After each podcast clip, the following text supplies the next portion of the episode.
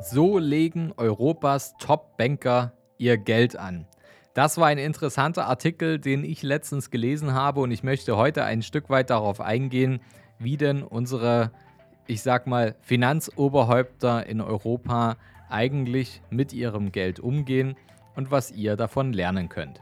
Herzlich willkommen zum neuen Podcast vom Sparer zum Investor. Mein Name ist Fabian Schuster. Und dieser Podcast, der eignet sich nicht nur für diejenigen, die gerade einsteigen, also vom Sparer zum Investor werden möchten, sondern eben auch für diejenigen, die schon am fleißig am Investieren sind und sich weiterbilden möchten, denn dann solltet ihr heute auf jeden Fall auch dranbleiben. Was ist meine Vision? Ich möchte gern die Schere zwischen Arm und Reich, die ja auch hier im deutschsprachigen Raum schon deutlich zu sehen ist, wieder ein Stück weit zusammendrücken.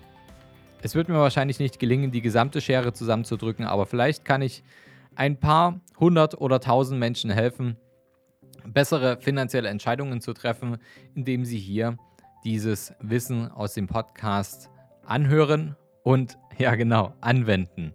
Denn in den letzten ja über zehn Jahren, in denen ich als unabhängiger Berater mit unserem Unternehmen der Capri im deutschsprachigen Raum unterwegs bin, ist uns eins aufgefallen, dass wir immer wieder sehen, dass die meisten eigentlich Geld verdienen können, aber es vielen schwerfällt, wirklich etwas zu behalten vom verdienten Geld und das dann, das Behaltene dann noch wirklich für sich arbeiten zu lassen.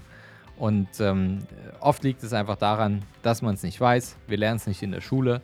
Vielleicht nicht das beste eigene Umfeld als finanzielles Vorbild ähm, vorhanden.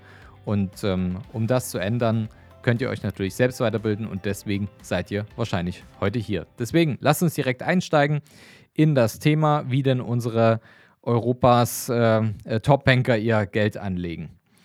Den Kindern ein Vorbild, so könnte man ja, so könnte man die Rolle des EZB-Chefs beschreiben. Einmal im Jahr veröffentlicht die Europäische Zentralbank ein Dokument, in dem die Mitglieder des EZB-Rats angeben, in welche Einzelaktien und Fonds sie ihr privates Geld anlegen. Dann die Augen aller interessierten Kleinanleger sind natürlich äh, auf sie gerichtet. Und in dieser Podcast-Folge werfen wir einen genauen Blick darauf, wie denn Europas Topbanker ihr Geld wirklich anlegen. Und wer aufschlussreiche Erkenntnisse erlangen möchte, sollte jetzt also unbedingt dranbleiben. Am Anfang steht natürlich die Frage, warum ist dieses Dokument der Europäischen Zentralbank für Anleger eigentlich so ein Big Deal. Die EZB ist für den Euro und die Geldpolitik in der Eurozone der Europäischen Union verantwortlich. Sie bestimmt den Zins und hat die wichtige Aufgabe, die Preise stabil zu halten. Eine ziemlich wichtige Aufgabe, könnte man sagen. Und wer sitzt hier am entscheidenden Hebel? Ganz oben steht die aktuelle Präsidentin Christine Lagarde. Die Französin ist seit 2019 im Amt und wird dort auch bis 2027 bleiben. Denn der Präsident der EZB wird für eine Amtszeit von acht Jahren gewählt und hat danach keine Wiederwahlmöglichkeit. Doch was wäre ein Präsident ohne seine zweite Hand? An zweiter Stelle folgt der Vizepräsident, oh je, ich hoffe, ich spreche den Namen jetzt richtig aus, verzeiht mir, wenn nicht, Louis de Guindos. Zusammen mit vier weiteren Mitgliedern bilden sie das EZB-Direktorium. Soweit, so übersichtlich. Es gibt aber auch noch einige weitere wichtige Menschen, die bei Entscheidungen ein Wörtchen mitzureden haben. Kommen wir also zum EZB-Rat. Denn der besteht aus den sechs eben genannten Mitgliedern des EZB-Direktoriums und dem Präsidenten der nationalen Zentralbanken aller 19 am Euro-Mitgliedstaaten teilnehmenden Programm. Zusammen bilden sie das oberste Beschlussorgan. Man könnte also sagen, unser Geld liegt in den Händen dieser 25 hochrangigen Banker. Ihre Aussprachen untereinander sind in der Regel vertraulich, können aber freiwillig publik gemacht werden. Entscheidungen über unser Geld sind also in der Regel erst öffentlich, wenn der Beschluss schon gefasst wurde. Und was allerdings nicht geheim gehalten wird, ist, was die Mitglieder des EZB-Rats mit ihrem eigenen Geld machen. Spannend, oder? Denn jetzt kommen wir zurück zu dem wichtigen Dokument, von dem wir anfangs gesprochen haben. Bei der EZB gibt es einen Vertrauens- und Verhaltenskodex für alle hochrangigen Funktionsträger. Artikel 10 dieses Regelwerks verpflichtet sie dazu, offenzulegen, wie sie ihr privates Vermögen anlegen. Und einmal im Jahr wird daher ein 94-seitiges Dokument veröffentlicht, in dem alle 25 Mitglieder des EZB-Rats offenbaren, was sie mit ihrem eigenen Vermögen so anstellen. Für interessierte Anleger ist das quasi schon eine Pflichtlektüre. Hier kann man sich anschauen, was die gut betuchten Menschen vom Fach wirklich für eine sichere Anlagequelle für sich halten. Einen sehr detaillierten Einblick erhält man zwar nicht, die genauen Beträge bleiben der Öffentlichkeit nämlich vorbehalten. Aber trotzdem lohnt es sich, diese Lektüre zu studieren. Und das machen wir jetzt. Knöpfen wir uns zunächst mal die Chefin vor. Als EZB-Präsidentin kommt die 65-jährige inklusive pauschaler Aufwandsentschädigung auf ungefähr eine halbe Million Euro Gehalt pro Jahr, also rund 42.000 Euro im Monat. Selbst ist die Frau, ja, denn trotz eines so üppigen Gehaltschecks gibt sie an, ihr Geld nicht von einem Vermögensverwalter lenken zu lassen. Ihr Geld investiert sie laut den aktuellen Angaben in zwei Fonds, einmal den BNP Paribas Europe Dividend Multipep 2 der in dividendenstarke europäische Aktien investiert. Und in den ODDO BHF Polaris Moderate DRW. Dieser Fonds der Privatbank Otto BHF umfasst Anleihen, weltweite, weltweite Aktien, Bankguthaben und Zertifikate. Darüber hinaus gibt sie an, Anteile von nicht börsennotierten Immobilienunternehmen zu besitzen und insgesamt, insgesamt könnte man ihre Anlagestrategie Strategie eher, ja, sagen wir, langweilig ist vielleicht der falsche Begriff, aber auf jeden Fall sicher und nervenschonend beschreiben.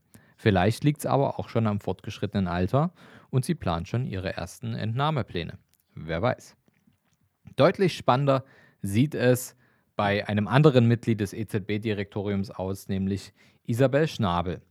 Zusammen mit der Präsidentin ist sie die einzige Frau im 25-köpfigen Gremium.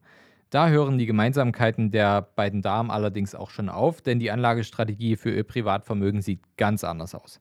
Ihr Depot umfasst 44 verschiedene Einzelaktien und Fonds. Hier findet sich eine bunte Mischung aus Aktien verschiedenster Branchen. Darunter Tech-Giganten wie Apple, Amazon, Alphabet und Microsoft. Klassische ETFs sind auch drin, wie der MSCI World, aber auch spannende Investments aus anderen Bereichen wie Spotify, Disney, Bayer und Zoom. Und sogar BioNTech und CureVac sind mit dabei. Also ein sehr spannendes und diverses Portfolio, das während der Pandemie sicherlich gut an Fahrt aufgenommen haben sollte. Als Chef der Deutschen Bundesbank darf natürlich auch Jens Weidmann im Dokument der EZB nicht fehlen. Allerdings werden alle, die hier nach einem spannenden Aktiendepot suchen, leider enttäuscht. Der ehemalige Abteilungsleiter der Wirtschafts- und Finanzpolitik im Bundeskanzleramt verfolgt eine sehr konservative Anlagestrategie. Sein Geld liegt beim MSCI World und im X-Tracker DAX, der die Entwicklung der 30 Standardaktien des deutschen Leitindex abbildet. Was lernen wir denn aus dem Ganzen? Die Offenlegung der privaten Investments soll die Transparenz und die Unabhängigkeit des EZB-Rats zumindest in Bezug auf Wertpapiere gewährleisten. Leider kann man nicht sehen, welche Immobilieninvestments sie tätigen, aber glaubt mir, ich denke, da wird das eine ein oder andere interessante und lukrative Immobilieninvestment noch mit dabei sein. Es wird halt hier sichergestellt, dass Europas wichtigste Banker keine Interessenkonflikte mit ihren Aufgaben bei der Europäischen Zentralbank haben. Und für andere Anleger kann das Dokument allerdings noch viel mehr sein, nämlich eine Inspiration fürs eigene Portfolio. Denn egal ob konservativer Sparer, experimentierfreudiger Aktionär oder entspannter Anleger, jeder kann sich beim EZB-Rat ein bisschen was abschauen. Fakt ist, Europas Top-Notenbanker setzen für die Anlage ihres Privatvermögens überwiegend auf Depots. Aber ist euch was aufgefallen? Kapitallebensversicherung oder Bausparverträge wird man hier wohl eher selten finden. Von diesen Anlagestrategien können sich die aktienfaulen Deutschen ruhig mal eine Scheibe abschauen. Denn laut einer Studie des Deutschen Aktieninstituts DIA sind lediglich 12,4 Millionen Bürger am Aktienmarkt engagiert. Das entspricht gerade mal 18 Prozent. Wer jetzt vom Sparer zum Investor werden möchte, der sollte natürlich damit beginnen, das Ganze cleverer anzugehen Und wenn ihr euch nicht sicher seid, wie ihr damit beginnen sollt, dann meldet euch gerne bei uns auf unserem Kontaktformular auf unserer Website. Ich gebe euch hier noch den Link mit in die Show Notes mit rein. Denn es ist gerade wichtig, dass ihr zu Beginn die richtige Risikostreuung für euch findet, damit ihr von Beginn an alles richtig macht. Und wenn ihr vielleicht noch die ein oder andere Kapitallebensversicherung habt oder einen Bausparer, wo ihr nicht genau wisst, ob ihr jetzt damit weitermachen solltet oder nicht, dann bieten wir euch auch gern an, das Ganze mal so richtig zu durchleuchten und wir schauen dann beim kostenlosen Erstgespräch, wie und ob wir euch dabei helfen können. Also bis zum nächsten Mal, euer Fabian. Ich hoffe, die Folge hat euch ge geholfen, heute wieder ein paar bessere finanzielle Entscheidungen zu treffen.